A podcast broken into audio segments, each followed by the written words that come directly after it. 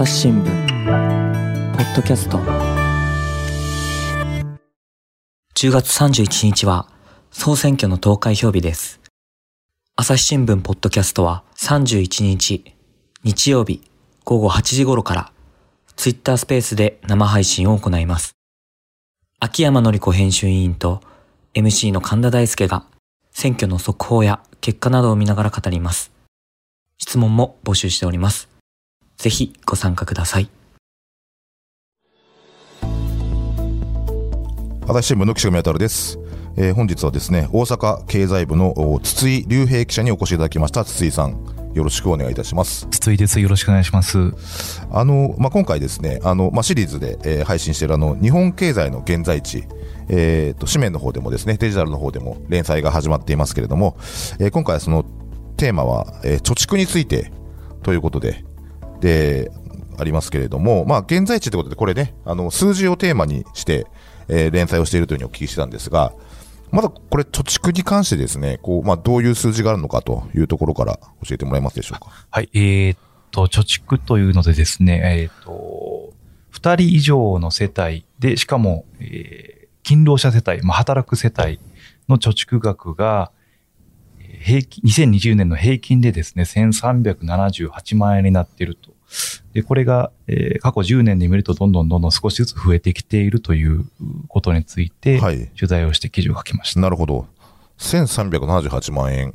こう、実際自分の通帳と見見比べたときに、こう、ほんまにそんなにあるんかいなっていう数字では、そうなんですよ。ありますよね。はい。はい。うんど最初こう、どういう印象ですかね？いや、あの、僕自身も全くここまで届いてなくて、したんですけど、ぶっちゃけますね。はい、あの、中身を見るとですね、はい、えっと、100万円未満の世帯が全体の11%、これが一番多い、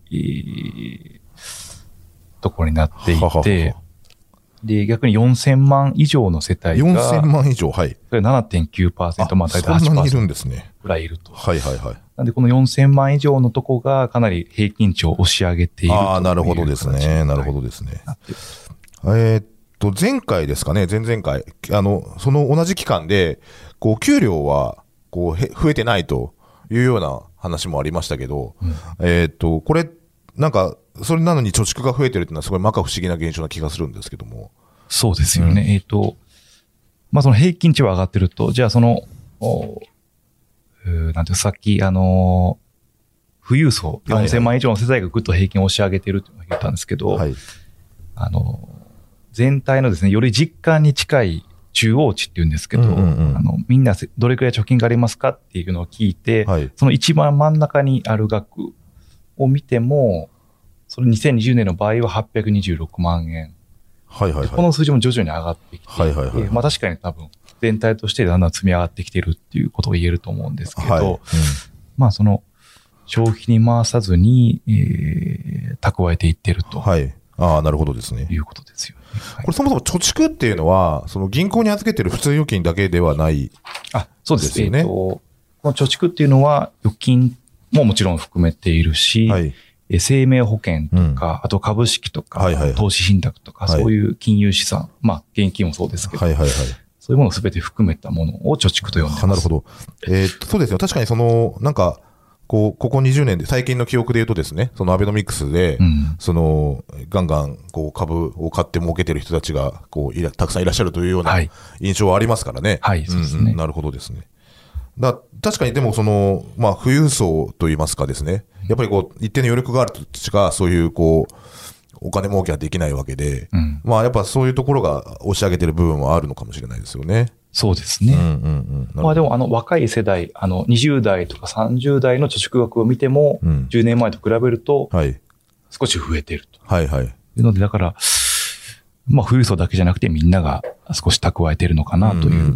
なるほどですね。はいまあ、この間の貯蓄、あ、じゃあ、賃金の会では、はい、その、えっ、ー、と、日本は賃金が変わらない間に、こう、どんどんどんどん韓国とかにも抜かれてみたいな話でしたけど、はい、これは外国との傾向とかっていうのは、どっか調べてらっしゃいます？あ、貯蓄額のですか？はい、はい、で僕もいろいろ見たんですけど、はい、いいデータがなくて、なるほど。だから比べにくいというのもあって、はい。あの、その、貯蓄の中身の構成は、はい。かなり違うというのは言えるんです。あ、なるほどですね。中身の構成と言いますと、こう、やっぱり日本人は、こう、えっ、と、預けるというか、貯める方にこう行くというか、そうなんです。うんうんうんえっ、と、日本人はですね、この預金、まあ現金のまま銀行に納めるっていうのがすごく多くて、はい。この貯蓄の中でも6割ぐらいが。貯蓄が、あー預金が占めてると。ははは。で、アメリカなんかを見ると、はあもっとこの預金の額が少なくて、うん株式とか投資信託とかそういう運用系のはい資産が、の割合が高いと。ああ、なるほどですね。これ、この違いってどういう背景なのかなって思うんですけど。そうですよね。いや、僕自身も全然運用してないんですけど、はいはい。まあ一生懸命最近、あの、はい。政府もですね、貯はい。蓄から投資へって言って、肌振りしてますけども、はい。なかなか日本人はリスク取りたがらないっていうか、あの、まあ過去に証券会社とか、いろいろな、不祥事じゃないですけども、うん本当に顧客が得をしてたのかって言えるようなことをしてきたこともあって。なかなかその運用というのに、えー、及び腰になってるっていうのはよく言われてる。はいはいはいはい。なるほど。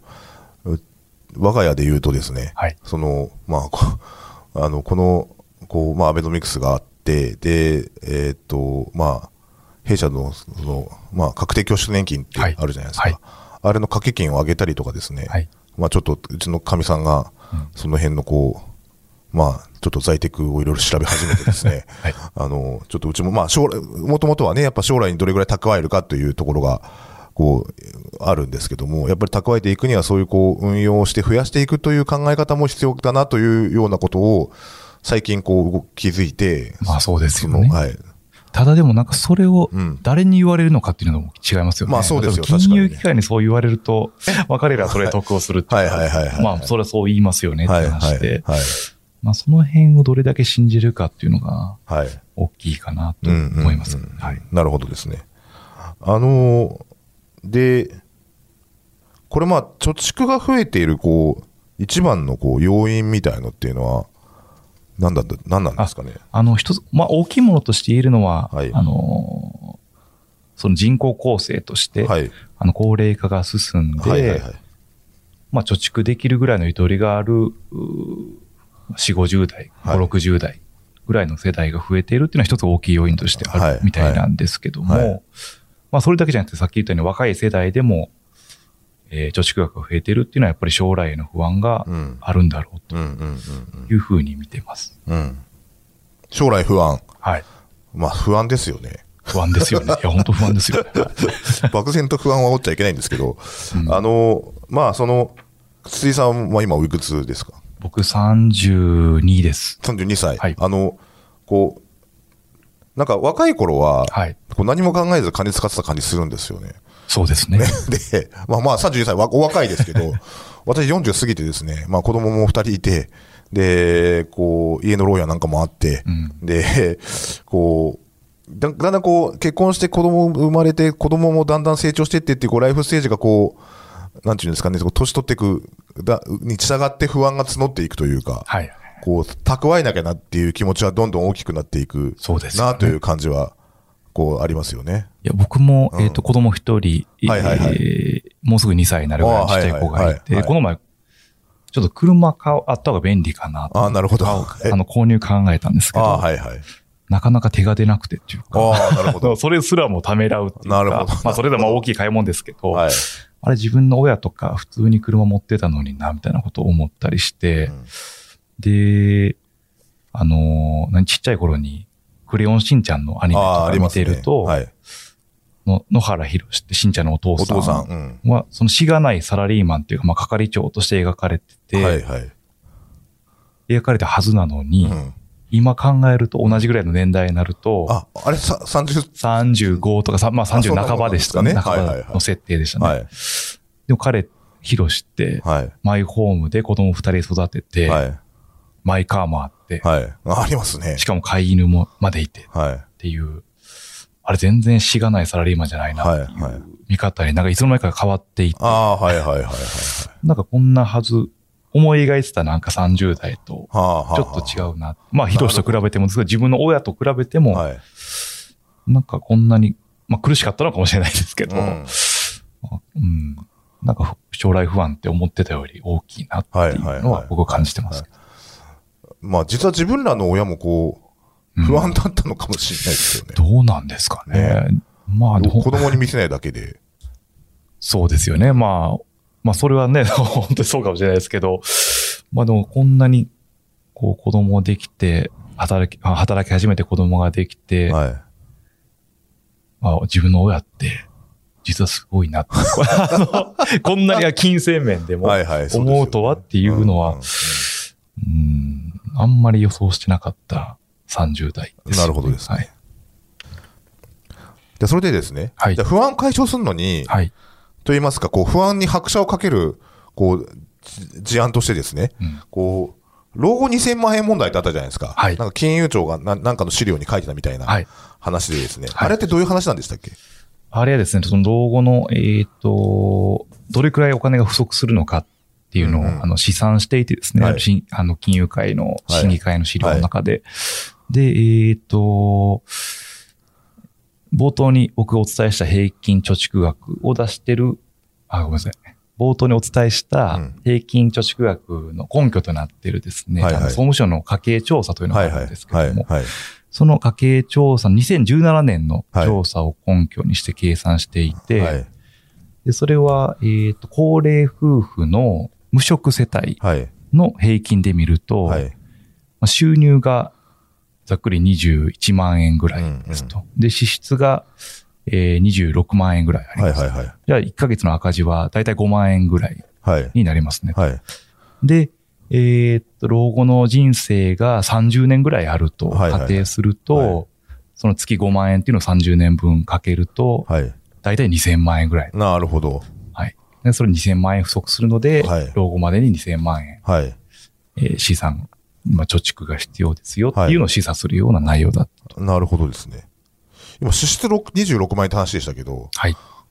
こう、そんなに、こう、お金っているのかなとか、そうですよね。まあ、まあ、あくまでね、平均のモデル世帯としての数字なんでしょうけど、まあ、結構、お金、使うお金の額って人それぞれじゃないですか。はい。こう、まあ、なんか、そういう、こう、なんていうんですかね、その、一体その2000万円ってまあ数字がね、ちょっと一人歩きしてる感じはありますけれども、うん、こう、まあ実際にどれぐらい蓄えたらいいのかっていうところで言うと、まあ何かこう取材されてることありますかね？あえっ、ー、と、僕この、今回改めて2000万円問題っていうのを振り返ってみる、見たときに、えっ、ー、と、取材したんですけども、はい、あのさっきの試算の計算をですね、はい、えっ、ー、と、2019年の数字で計算し直すと、えー、はい、月々のその赤字っていうのが、まあ、5万円だったはずの赤字がそれ3万円ぐらいに圧縮されると。ははははは。で、それ30年分かけても、うん。1200万円ぐらいにしかならない。らしくてですね。はいはい。はい、で、まあ平均っていうのはそそんなもんっていうか、あの、まあ先ほど言われたように支出っていうのも人それぞれ違うし、はい、こう年によっても全然調査結果も違うと。はい、なんで、えっ、ー、と、それほど2000万円にとらわれる必要はないっていうことを教えていただいて。まあそうですよね。でね、うんうん、で、さらにその2020年、はい、あのコロナだった2020年の、はい。数字で計算し直すと、まあこれ一時的なものもあるんですけど、はい、収入はまああの、えー、10万円給付とかで少し増えて、押し上げられていて、はい、で、逆に支出は、えー、外出自粛とかで、はい、あの抑えられたっていうのがあって、えー、月々のその収支差はほぼない、あの、1000円ぐらいになると。平均で言うとですね。なるほど。で、それ30年分にしても55万円にしかならない。はいはい。これ2000万円問題だったはずなのが、2020年の最新データで計算し直すと、55万円問題になっちゃう。ああ、はははは。そういうことを聞いてですね。はいはいはい。まあ確かにその2000万円っていうのにそれほど振り回される必要はないなるほどですね。はい。そうですよね。これそもそもその金融庁はなんでこんな数字を出したんでしたっけ？まあそのメッセージとすると、うん、まあ老後に備えて皆さん、その、きちんと資産運用する必要性はありますよっていうメッセージの、まあ一例としてというか、はいはいはい、あの、平均で言うと2000万円足りないかもしれないので、運用してくださいねというメッセージ。まあ、それ自体は確かにそうかなと思うんですけど、僕取材したあの、ファイナンシャルプランナーの方が言うには、はいあの、やっぱりその報告書の構成っていうのが、うんうんまるでその金融機関の、うん。あの、商品セールスのパンフレットみたいな構成になってると、うんうんはいはい2000万円足りませんっていうのがパンと出されはいて、はいじゃあ運用してくださいねって言われると、はいあの、じゃあこの商品買ってくださいねはい。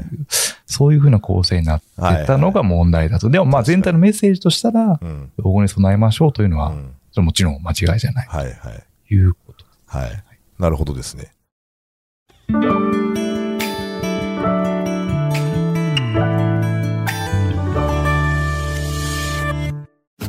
ながら聞きできるポッドキャストって私の生活スタイルにちょうどいい。朝日新聞のニュースレターに登録すると編集者が厳選したニュースがメールで届くよ。思いがけない話題にも出会えるよね。ちょっと新しいニュースの読み方。朝日新聞。そうですね。で、えーっと、で、じゃあ、まあ、その2000万円、もうそこまでいらねえんじゃねえかっていう話で、だけども、まあ、その貯蓄しなくていいっていう話でもないそうです、わけじゃないですか。もちろん、はい。うん。で、一方で、その、まあ、その貯蓄に回っている、回る分が少しでもね、消費に回れば、景気景気がね、いい循環になるという話もあるかと思うんですけども、はい。これあの、あまずその前提としてですね、はい。その、こまず1378万円、まあ、2020年の調査だっていう話だったんですけど、はい。これやっぱコロナの影響っていうのがあった上での数字ってことなんですかね？あ、そうですね。もちろん、えっ、と、10万円給付もありましたし、はいはいはいはいコロナの影響もありますけども、はいまあ、2019年で見ても、うん。えー1376万円。まあ、だほぼ変わらない。ああ、うん、なるほど、なるほど。なんで、まあ、伸びてきてて、はいこれぐらいの数字なのは、まあ、確からしいと。はい。なるほどですね。あのーえーっと、で、でも消費をするって言っても、これコロコロナでね、はい。こう、まあ、じゃあ自分がコロナの2年間何が変わったかっていうと、まず飲み会に行かなくなったんですけど、あとはその、まあ旅行もね、はいこう、行きにくくなったというか、うんで、いうのもあってですね、こう、まあ、僕自身もこう消費マインドが落ちてるっていうのもすごいうんあるんですけども、はい。その辺どいかがですかね？あもちろん、あの、コロナで消費マインドが落ち込んでいると思います。で、はい。まあ、コロナがいつか収束すれば、はいまあ、それは戻ってくると。はい。でも、まあ、あの、えー、なんですか、もう少し、えー根底部分っていうか、はいはいまあコロナって一時要因、まあ長引いてますけども、やっぱり、まあいつかは収束すると思うし、一時要因と言えると思うんですけども、はいやっぱりそれよりもっと心理的な不安、将来の不安っていうのはうん根深いものがあって、うんうんじゃあこのまま日本って大丈夫なの、はい。あの自分の生活って大丈夫なのっていう不安をやっぱり解消しないと、はい。まあ、以前の水準までし消費マインドは戻ってくると思いますけど、うんうん本当に成長に必要な分、うん。うん好循環を生み出せるぐらいの消費マインドっていうのはなかなか戻ってこないんじゃないかなうんうんっていうふうにも思います。うんうんうん。うんなるほどですね。で、あのーまあ、今、今回ね、まあ、衆院選の前の、こう、連載だっていうことで、はいまあ、いいや、注目されてるのはやっぱりその各各党がね、その現金給付の公約っていうのを、こう、たくさん出してますよね。その、はいで、まあ、その、例えばそのさっきのコロナの時のそのはい10万円給付もありましたけども、はい。その、やっぱし、こう、ポンとこう一時金もらっても、こう、まあ、本当に困ってる人は、それでもいいと思うんですけど、それ、非常に助かると思うんですけど、こう、まあ、普通に生活できている人は、こう、いきなりもらっても、まあ、飲み会もないし、旅行も行けないし、こう、とりあえず置いとこうかみたいな、ため、ちょっと銀行に入れとこうかみたいなことになるのかな、と思うと、はい。やっぱりこう、消費を刺激する方向にはいかないのかなと思うんですけど、どうですか？そうですね。あそれはそう思います。まあもちろんコロナの給付金っていうのはまあ別のまた捉え方が必要かもしれないですけど、うんうんえー、もちろん現金をポンと配るだけでは、えー、その経費回復とかそれぐらいの局面に行くまでの消費は見込めるかというと、うん。えー疑問とうん。いう感じですね。うんうんうん、そうですよね。で、こう、まあ、もう一つはですね、まあ、あの、さっきの将来不安のところはい。を、こう、なくしてくれる政党に、こう、候補者に、こう、投票したいとはい。思うじゃないですか、そうしたら。そうですね。どういうふうに見極めたらいいのかなっていうのを。そうですよ、はいい。や、難しいですよね。はいその、あの、まあ、さっきの話じゃないですけど、その目先の、まあ、現金給付、もちろんそのコロナ禍で困ってる方に、はいはいえー現金をとりあえず配るっていうのも大事だと思いますけど、はいその目先の現金給付だけではなくて、うんもう少し長期的な、えー本当に日本全体の経済として、えー成長していくための戦略をはい。きちんと示してくれていて、はいできちんとそれが実現できそうなものなのかっていううん。目線でやっぱり見つめてみるっていうのが一番えー良いのかなとはい。いうふうに思います。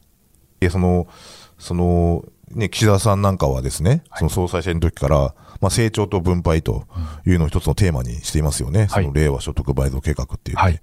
で、まあ、さっきほどのその現金給付の公約やなんかを見ても、はい。その分配の話ばっかり先立っているように見えて、じゃあどうやって成長させるんだとうん。いうところで言うと、こう、なかなかこう、えっ、と、公約集であるとか、その、候補者の訴えからは、こう、なかなか見極めづらいのかなっていううん感じはありますよね。そうですねそうですねんそのえーまあ、今回その分配っていうところに割とこう注目が集まってますけど、うんうんうんあの、結局成長しないと分配するだけのものがないとはいいう。ことになるんで、はい。まあ、どういう成長戦略を思い描いているのか、はいまあそれが実現できるのかっていうところを僕らは、はい。えーまあ、チェックすべきというか、はい見極めるべきだと思うんですけども、はいなかなかまあそれはい今のところ見えにくいというか、はいなかなか難しい話だと思うんですけど、そうですよね見えにくいなと。そうです。それともう一つは将来不安なくすという意味で言うとですね、はい。こう鶏が先か卵が先かという話なんですけど、やっぱこう、賃金が上がってくんなきゃダメなんだと思うんですよね。その、やっぱ内部留保、こうね、5兆円ですか、500兆円ですか、はいそのために増えてるっていうところを、こう、また給料に回してくれよっていうところも、まあ、企業も、その、まあ、不安というか、そうですね。があるから、こう、やっぱり溜め込んでいかなきゃなっていうのがうん。あるんでしょうね。そうですね。企業もその、まあ、使いたくても使えないというか、うん。いい投資先がないというので、まあ、家計と企業も同じようにお金貯め込んでるとうん。いうことだと思うんですけど、うん。まあ、あの、その繰り返しになりますけども、やっぱり、えーこの先、どうやってその日本の経済が成長していくのか、何でこう、どの産業に引っ張っていってもらうのかというか、うんうん。どの産業に注力していくのかというのを、はいやっぱりちゃんと制度とセットでですね、うんあの、示してもらって、うんで、企業も家計も、まあ企業は、えー賃金にお金を回せるし、はい。家計はその賃金をきちんと消費に回せるっていうような、えー循環をですね、作ってもらいたいなというふうに思ってます。はい。これちなみにですけど、これアメリカやなんかは、その、まあ、先ほど給料も増えているという話、あ、てか前回か前々回か、以前ありましたけど、あの、これは、こう、日本との違いって何なのかなっていう、その、ところっていうとどうですか？あ日本との違い。まあ、アメリカはその、おえー、GAFA っていうよううんうなんその巨大 IT 企業はい。が、えー僕らちっちゃい頃はまだそんななかったですね。そうですよ。ね。うんそれがどんどん台頭してきて、そこにちゃんとベン将来性のあるベンチャー企業にうんどんどんどんどん投資が集まるような仕組みがちゃんと確立されていて、はいで、その企業が今、あアメリカ経済を引っ張ってると。はい。いうような、その新陳代謝のがうまくいくような仕組みがきちんと確立されていると。はい。いうのがあるんで、日本も、えーベンチャー支援、ベンチャー支援ってまあよく言いますけどますけどね。実際は、うやっぱアメリカの比べるとまだまだ劣ってるというか、うんそこにしきちんと資金が回る仕組みが確立されてない、未熟だっていうのはあると思うんで、うん。そのあたりですね、ベンチャー支援ですとか、まあ、あと、あのー、なんですか、ジェンダーとかいう問題もそうだと思うんですけど、はいはいはいやっぱりそういう、あの、あれも、成長のためのものとも言えるわけですよね。はいろんな人が活躍できる土壌を作うんるという。うんなるほど、なるほど。まあ、あの、そういうところにあの目を向けて、うん成長できるような土壌を作ってうん。もらいたいなとうんいうふうに思います。なるほどですね。えーっと、あとその、まあ、こうね、今ね、ちょっと思ったんですけどね、うんその、まあ、先ほどその自分のたちの親世代は、はい。こう、同じように不安を抱えていたんだろうかとはい。いうのをこう振り返って考えてみると、その私、自分の親って生まれたのがその、まあ、戦後、段階の世代ぐらいの年代なんですけども、まあ、高度成長期とともに若い頃を過ごし、で、まあ、物がほ、要は、まあ、例えばね、テレビが欲しい、車が欲しいっていうので、こう、仕事して頑張って、で、まあ、子供も育てて、で、っていうので、こう、やっぱ将来の不安よりも、こう、目先のこう、生活をね、豊かにするはい。ことの方が、こう、優先されていたというか、お金の使う先が、うん。っていう感じがあっって、確かに今その親がどうやって暮らしてんだろうって考えたときに、その、蓄えがたくさんあったって聞いたことないし、あの、こう、まあ、ちょっとその自営業なんでね、細々とその収入はありますけど、こう、まあ、なんかそういう、こう、つ違いみたいのがあるのかなと思ったりして、まあ、ある意味その、こう、今の暮らしって満たされてるじゃないですか。だからその、そんなにこう、何かを買おうとか何か欲しいとかっていうのは、なかなかかき立てられないなとかって。そうなんですかね。僕ら逆に、あの、若者車離れとかあ、さっきね、車の話してましたよね。いや、僕そんな車で決して車好きなわけじゃないですけど、はいはいまあ、離れざるを得ないっていうかね、その、はいい、や、買えるもんなら買いたいけど、はい。っていう人がやっぱり若者じゃ多いんじゃないかなうんと。いややっぱりでも、躊躇はしますよね。うんその、こう、何かのために、例えば、こう、子供が小学校入った時にね、はいはい塾が、塾通わんきゃならんとか、私立入れな入学金が入れなきゃならんとか、っていうところを考えると、こう、今その大きな買い物していいのかとかね、その、それ、人それぞれその、段階段階でね、こう、お金をこう、使うか貯めるかっていう選択があるんだとは思うんですけど、こうまあ、その時に貯めるという選択にね今、なりがちでだってことですよね。そううんうんうん。まあ、他方、まあ、そその時には給料も上がってるし、ボーナスもこんだけ入ってるから、じゃあ今使っといても大丈夫かって思えるかどうかっていうところなんでしょうね。そうですね。だそこが、その、まあ、こう、元をたどせば、こう、じゃあ成長しているかどうかとうん。いうところの、こう、マインドの違いなのかなっていう感じは。ありますよねせ成長していけるかどうかということですね。わかりました。まあ、その、じゃあどうやって成長していくのかと、成長させていくのかっていうのを、こう、まあ、一つ基準って、こう皆さん、こう、候補者の訴えを聞いたりとかですね、こう、テレビでその、す党首の話を聞いたりとかですね、してみたらいかがでしょうかという感じでしょうかね。そうですね。は。はいい。はい。はい。ということで、今回はですね、大阪経済部のお筒井隆平記者にお越しいただきました。筒井さん、ありがとうございました。ありがとうございました。